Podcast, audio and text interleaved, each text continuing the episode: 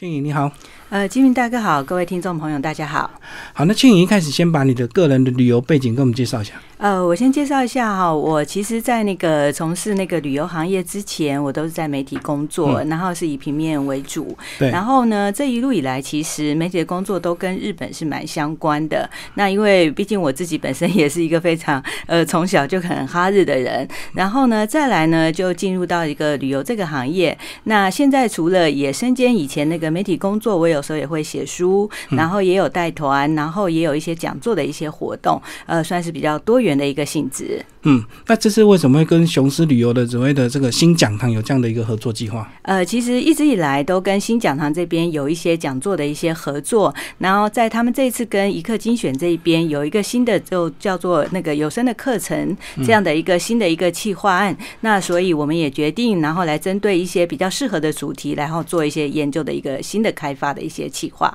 嗯嗯，所以这这算是一个一系列的一个课程，对，总共十讲。对。嗯哼，然后每讲大概十五分钟，其他就是蛮符合我们现代人的一个阅听习惯，就是说，呃，一个主题一个单元其实都不会太长，然后大概十几分钟啊，利用线上的，呃，你可能在通勤的时候，透过这个我们的耳机的 A P P 就直接这样收听。那其实如果你要更详细的话，里面也有文详细的逐字稿跟。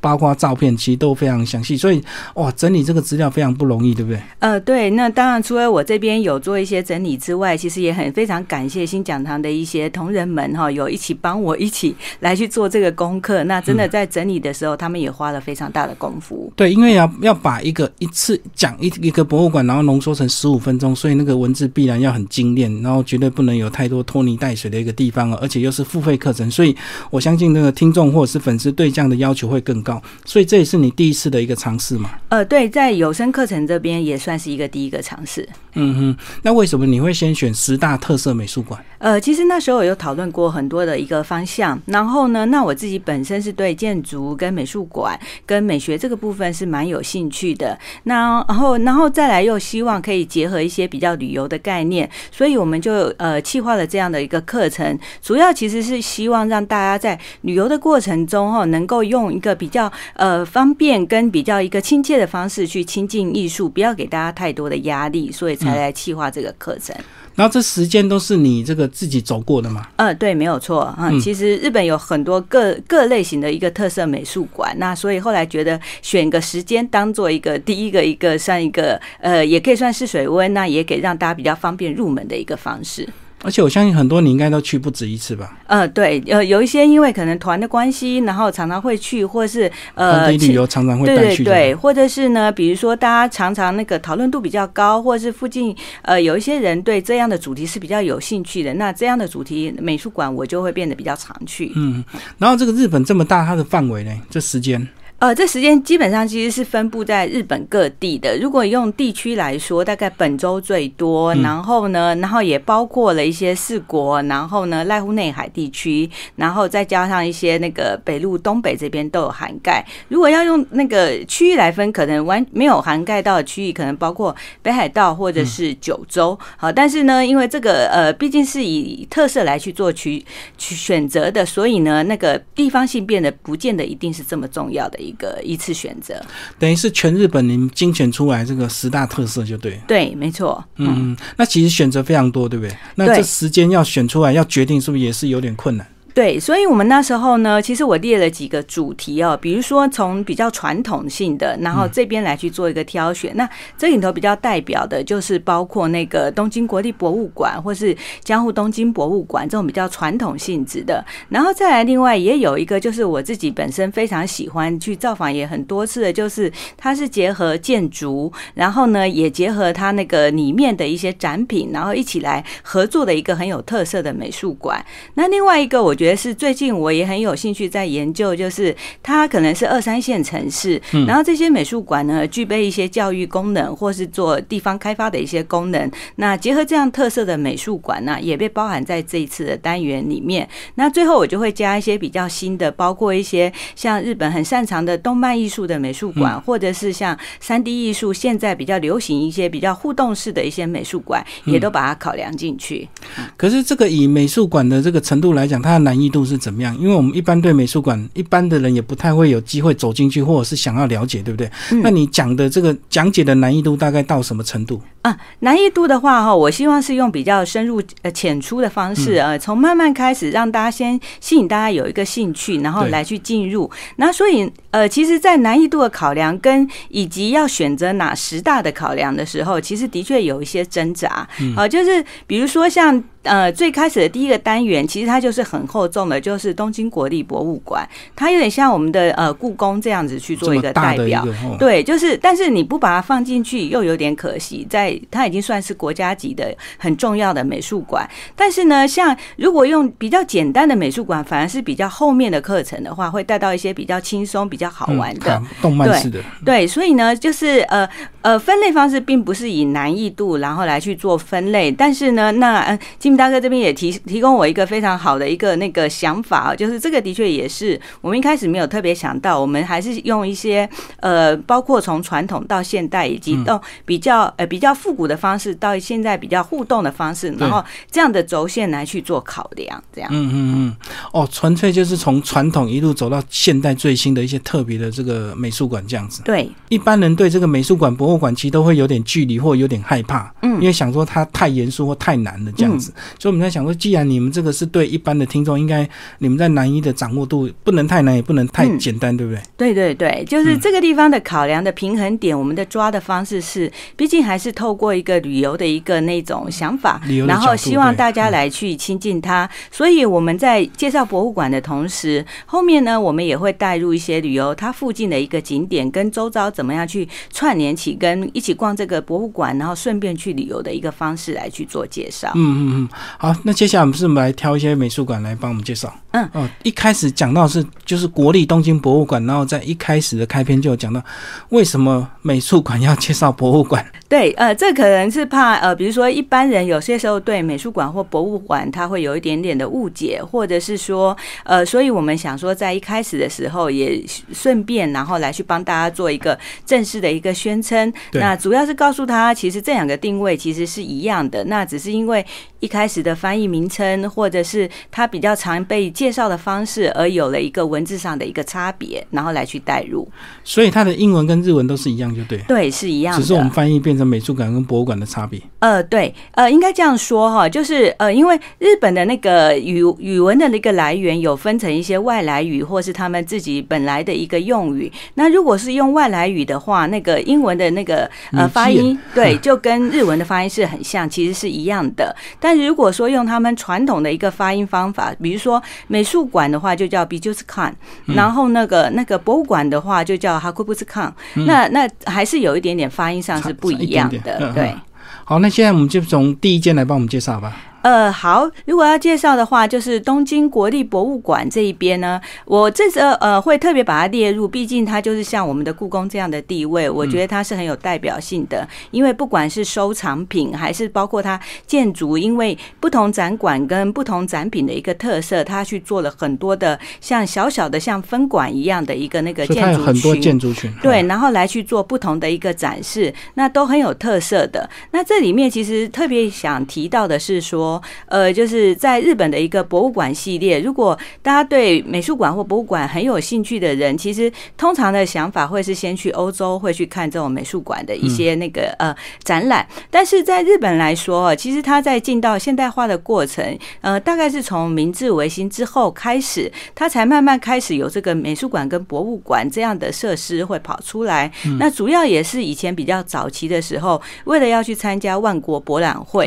对，然后呢，那因为要去参加博览会，所以他从各地去搜罗了很多的珍稀品。然后呢，那除了参观博览会、参加博览会之外，那当然也希望介绍给自己的人民，然后来去看一些这样的东西。所以他才有博物馆的那个诞生。那因为这样的诞生，他就收收藏了大概日本最多哈，然后最富有历史价值、呃最有地位的一些展览品，都把它放在这个展览场。所以我觉得这个是一个认识日本，呃，从以前到现在它的。美术的发展史，一个很好的一个博物馆。再来也是，如果你真的想要看重量级的收藏的话，这是一个值得推荐的一个博物馆。嗯，所以他们收集都是以国内为主，还是这个呃，世界各国的博展物都有。嗯，因为它里面的分馆的方式哈，包括其实日本馆当然还是最大宗，但是呢，它也有一个很大部分是叫做东洋馆。那东洋馆的话，就会收集包括呃其他亚洲国家的一些展品也被收集进来了。那当然也有一些西洋的展览，然后都都有把它包含在内。嗯，好，那它周边就是所谓的上野公园嘛？对，没错，在这里面是一起介绍的。对，呃，因为它周边哈，其实就是他们很有名的，就叫做上野公园。那我们如果一般旅游对它认识，可能它是一个很好的赏樱花的地方。那其实它也是哈一个官方哈释出，呃，以前皇家释出土地来变成一个哈那个呃国家想要推广艺术跟那个呃整个那个美学的一个还蛮重要的一个东京的一个基地。这样，嗯，那一般跟团会带进去东京美术馆吗？呃，还真的没有。东京博物馆，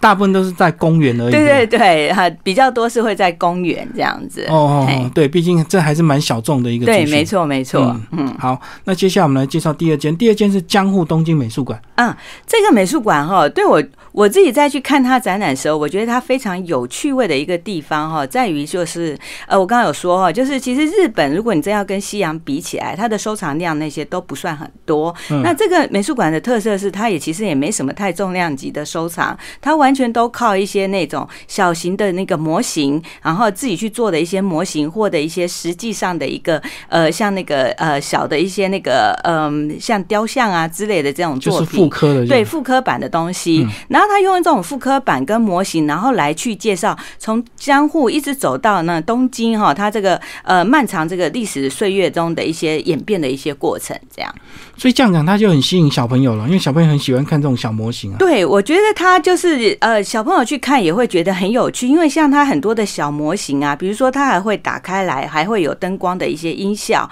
然后也会有那个呃语音的一些一些解说。所以呢，他其实有他没有到完全的互动，但是他基本上就在模型上自己也做了一些很多的变化。所以包括像亲子啊，其实很多人都会特别来去这个地方来去看。嗯，好，那下一间是呃，你标题叫做《迷失在贝聿铭的桃花源》的咪吼美术美术馆哦，这个就是真的美术馆。对，这个就算是一个比较真的，而且呢，这个比较特色的是哈，其实这个是一个私人的博物馆，像刚刚介绍的是国家级的，或者是那种市市的哈市等级的一种美美术馆，这个算是一个那个财团，算是一个宗教团体他自己去建设的一个美术馆。嗯。那其实老实说，宗教团体可能在很多国家都算是一个财力背景算是蛮雄厚的一个单位。那但是呃也蛮感人的时候，他是他们也愿意去做这种美学的一个推广。那这这个设计其实跟他的那个创办人是有关的。他创办人叫做小山美秀子。那美秀的那个发音就是 Miho，所以 Miho 的名称是因为这样子过来的。然后他主要是因为他自己本身有很多的收藏，嗯然后呢，所以呢有点像我们的奇美博物馆这样子，私人他自己有很多收藏，然后就把它做成一个美术馆。那再加上他跟贝聿铭这边其实有一些交情，然后所以就请到一个国际级的建筑大师，然后来到日本帮他建盖了这一个美术馆。哦，所以他主建筑就贝聿铭盖的。对，主建筑是贝聿铭的。其实他后面哈还有像他们，比如说像呃道场或是礼拜堂那个地方哈，那后面其实也有一小栋是更早以前就贝聿铭也就先过来去盖的。嗯哼哼，所以它是私人美术馆，它相对就。知名度比较没那么高吗？嗯，但是这个反而比较意外，就是刚刚金明大概有问我说，像东京国立博物馆，我们有没有带带那个，比如说一般的团会进去看，这还真的很少，可能因为它比较厚重，比较比较比较沉闷一点点。对。但是反而像咪吼美术馆这个，其实是还蛮长，偶尔都会有团体都会过去到这间美术馆来去做欣赏。那当然最多的哈是跟很多，因为它的建筑实在太有名了，所以很多人。大概有一半以上是为了看它的建筑而进去这间美术馆的。哦，就因为贝聿铭的名气的，对。对，没错。嗯，那这样子，安藤忠雄的光影魔法这个地中美术馆也是因为他的名气的关系。对，这个应该是还蛮代表，因为他一是日本的一个当代非常知名的一个建筑师，然后再来就是他的这个地中美术馆呢，算是这几年其实是话题性很高，因为这几年日本有一个叫做濑户内海国际艺术季。对对。呃，这个艺术季它其实。最主要的一个艺术术基地就在直岛上。那直岛上最重要的美术馆其实就是地中美术馆了。嗯，所以他进来在那个台湾的知名度算是非常的高，再加上台湾很多人喜欢那个安藤忠雄的作品啊，所以这个这个美术馆也是常会带大家去欣赏的一个美术馆。安藤忠雄台湾有作品吗？呃，安南有也有，像在那个呃龙岩这一边哈，北海岸这一边，它也是有相关的一些作品。那接下来我们介绍下一间，说这间美术馆只有一件展品，这个丰岛美术馆。哇，这个美术馆其实是对我来说也是一个非常印象深刻跟感动的一个美术馆哈，就是。我觉得这个是在全世界应该都是非常稀少的，搞不好应该没有人能够超过它，因为它只有一件艺术作品。然后呢，再来，其实它是跟一个现在知名度还蛮高的一个建筑师西泽立卫去合作的。那这很特别，就是它的展品其实就是水。好，那水呢，你要说它不是作品，它也就不是作品。所以它其实是一个很抽象的一个美术馆跟一个艺术作品这样。嗯，所以统称来讲，就是只有。水这样子，对，没错，哎，那当然很多人哈，其实还会一去再去。那我自己也是常常常会过去。那每次去其实都还蛮有不同的一个感受哦。因为虽然它是个水，它其实是一个水从地地下冒出来。然后呢，因为那个地表的那个不是很平整的，然后它设计了一些，它会让它去滚动，水珠会串联，或者是到处流动的这样的一个景象。然后再来配合，其实它这个美术馆呢，呃，在这个。呃，天顶的地方其实是有有开洞的，所以呢，它不是一个完全密闭的一个空间。所以你的意思，下雨天的话，这个又有不同的。所以最有趣的就是在下雨天的时候呢，外面的雨其实呢，呃，会有飘进来一些的雨的一个状况。那那个外面的雨就会跟那个地上的浮出来的水哈，又会做成一种呃串联跟结合。那你同时也可以去感受到那个，因为是在一个小岛上，你可以感受到小岛的一些风声啊，一些互动跟自然的一些。互动，嗯，那还有一件是金泽二十一世纪美术馆，这个好像跟我们前阵子我们台湾的新闻有相关，对不对？呃，对，其实之前曾经也有跟台湾新闻相关，是因为呢，金泽二十一世纪美术馆里面有一个很有代表性的作品，叫做游泳池，那是一个阿根廷艺术家哈，他非常知名的作品。那也不好意思，就是前阵子其实跟台湾相关那个是不是太正面的一个新闻？就在博尔嘛，对对，呃，好像是在，反正是在南部高雄这个地。地方这样子，嗯嗯。嗯，所以这个网络上看到很多照片，原来就是在这间博物馆拍到的一个效果。呃，对，没错，就是这间博物馆，它特色就是像刚刚那个游泳池，它其实是一个可以上面跟下面是可以互动的一个空间的一个作品。嗯，好，就是它不是一个真正的游泳池，所以它机关如果说巧说穿了，其实很简单。对，但是因为人家原创作，你就不能够抄袭模仿。对，没错，没错。而且我觉得，其实现代现代的艺术哈，其实它有一些就是你要说它很简单，真的也很简单，但艺术家就是想到这样的一个 idea，然后它。变变成一个互动性很强的，让大家很有感的一个作品。对啊，前阵子最有名不是那个贴在墙壁上的香蕉，然后大家就开始模仿。没错，没错，这个就是呢，就是可能因为我可能搞不好都有呃都没有想到过，但是它就是一个唾手可得的一个随身的可以发想的一个东西。就别人就先做第一个，嗯，对对对的。好，那接下来我们来介绍下一个十和电视现代美术馆哈，其实它有一点是跟着那个呃那个叫做金泽二十一世纪的一个脚步。那金泽二十一世纪呢，其实它。这个美术馆呢，有被推叫做日本的古根汉美术馆，是呃。呃，日本的毕尔包美术馆，嗯呃，那为什么会这样子去说它呢？就是因为呃，金泽二十一世纪在那个它那个就是开展，然后呃对外公开第一年，它就吸引了一百五十万人次，然后来去参观。然后，但是它其实是一个二三线的城市，好，但是所以它不是一个很我们熟知的，比如说东京或者是大阪、京都这样一线城市，对一线城市能够在二三线城市还能有这么辉煌的成绩，可能连很多一线城市都没有办法办得到。所以，他开创了一个用美术馆来去带动地方的一个经济跟一个观光的一个很大的效应。然后，十和年市美术馆呢，也这看到了它比金泽其实是一个更小的一个城市，他也看到了这样的一个效益。再加上他也很有心，希望做成一个当地美学传承的一个窗口。所以呢，他有点是类似这样的一个呃方式来去做这个美术馆。那最特别是呃那个建筑师呢，金泽二十一世纪是一个团队叫做。上拿。然后呢，那个团队里头其实有两个人，他其中的一个人叫做西泽立卫，也就是做这个石和田市美术馆的这一个那个建筑师。嗯嗯，好，那终于有一间我们大家比较熟悉动漫之神的梦幻王国，对对，三鹰之森吉普森美术馆，这个是我们大家这个最常青，而且应该很多动画动漫迷都想要去朝圣，对不对？对，呃，这个三鹰之森呢，吉普力的这个美术馆呢，应该大概也是大家国人很最熟悉的，而且很从很久以前开始哦，包括很多的旅行团也去到东京，其实也都会特别去到这里。它有点像是一个美术馆型的主题乐园。那当然，因为呃，其中因为是宫崎骏的关系，它有很多的动漫作品都是我们耳熟能详的，所以非常多他的影迷也都会到这个博物馆里头啊，然后来去看一下这个呃动漫的一个美术世界。嗯，都是搭配所谓的东京的团嘛。呃，大部分都是东京的团，然后或是关东地区的团，然后大家才会去。那其实，在比如说像亲子啊、亲子团的时候，有时候也还蛮喜欢选择这个美术馆啊，然后来去看一看的。嗯嗯，好，最后就讲到一个数位艺术美术馆，而且是你你你说在里面唯一一个能够让你拍照的。嗯，对，这个是哈，我觉得这个是比较特别，就是呃，以台湾在看很多，尤其是现在比较贴近年轻人的一些美术馆的一个作品，大概都脱离不了是动漫，从动漫主题衍生，或者是三 D 数位艺术来衍生的。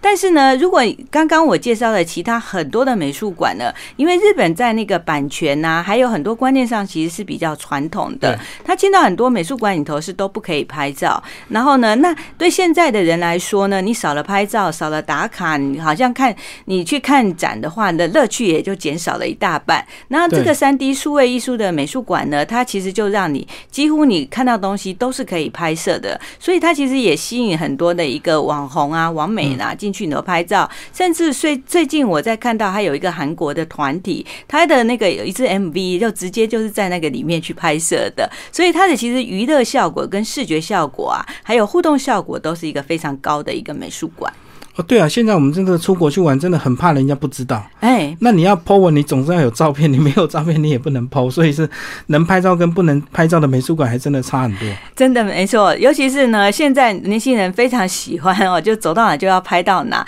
呃，来此一游的证明就是把它通通都把它拍下来。那这个美术馆呢，就是不止好拍，而且我觉得它真的拍出来的一个效果是非常好的，而且很炫的感觉。嗯嗯，那是不是也帮我们把这个呃新讲堂跟一刻精选？都稍微介绍一下，因为这个是等于是两个平台的一个首次合作嘛，哈。嗯，呃，新讲堂应该就是呃，他呃之前呃做比较多的，大概就是做一些讲座活动，讲座搭搭配旅游行程这样子嘛。呃，应该是以讲座可能会为主，然后呢，可能包括旅游的讲座也有，或是跟企业合作的一些讲座也是有，然后也有直接的课程，在他的讲堂那边有课程，然后呃，大家可以实体现场去听。然后呢，那一刻精选这一边呢，他是本来就在做一些像有声的一些课程的一个在。在呃用手机 APP 再去下载的一个方式，然后来去做收听。那他其实也找了很多各方面各领域的一些呃一些一些人来去做这样的一些不同的主题的一种讲座呃课程的一种活动。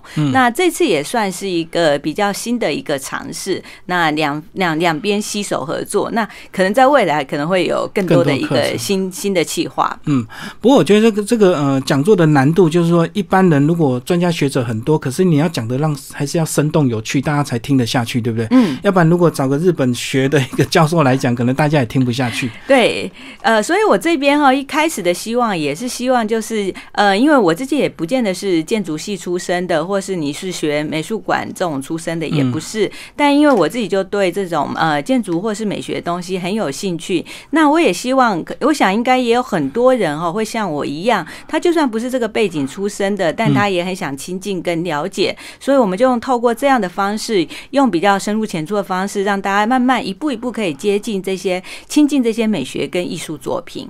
而且听完之后，应该对我们台湾自己的博物馆或者美术馆的发展有些学习哈。对，因为好像台湾很少有这么有特色、强烈特色的一个美术馆。对，我觉得其实可能这个当中，当然，比如说跟他们的背景或者是他的人口，可能多少有一些些的关系。那我觉得他可能他们本来在美学这个地方的扎根，就是很久以前就开始了。再来，他的人口比较多，还有观光的人口也多，所以他可能可以做到一个分众跟分类到比较细致的一个方式。那我呃，可能 maybe 未来台湾的走向也会慢慢朝向这样的一个方向去前进。其实我觉得在最近有很多在做像地方创生啊，或者是小型的一些特展这一种，它已经慢慢有有去往这样的方向，然后来去做一个思考。那也是一种互动交流下呢，大家再去慢慢慢去发展哪一种东西是比较适合我们自己在地发展的一个方向。嗯，确实，好像一切就是所谓的观光人口跟消费人口把它支撑起来，让它可以去。变化出这么多特色美术馆，这样嗯，对，没错，没错。那台湾在观光相对就比较弱势哦。对，然后可是我觉得呃还好的是，比如说像美学教育这一块，或是地方创生这一块，最近台湾可能很有感，而且也都开始慢慢一步一步开始再去做。那我觉得未来其实是呃呃可以期待，希望它可以有一个更好的、更快的一个发展。这样。那这时间的这个特色美术馆，大部分都是要靠自由行，还是跟团都可以带带得到？呃，其实我觉得是两种都可以，但是就是看你自己比较喜欢的方式。那比如说像二三线城市，它可能在交通上没有这么方便的时候，maybe 你在选择的时候，你如果想要选择跟团，你就可以找一个行程不要那么赶，它可以稍微让你好好去体验一些这些美术馆的一些特色，也能够带到旅游行程的一种方式，呃，会是一个不错的选择。那当然，如果你想要选择自己呃制作的方式，当然也可以。那入门的话，可以。先从一些大都市的一些美术馆开始。嗯，好，今天谢谢呃罗倩颖为大家介绍这一次的这个一起玩日本，然后此生必去十大特色美术馆，然后这是呃新讲堂呃的一个最新的一个讲堂计划。好，谢谢。呃，谢谢大家。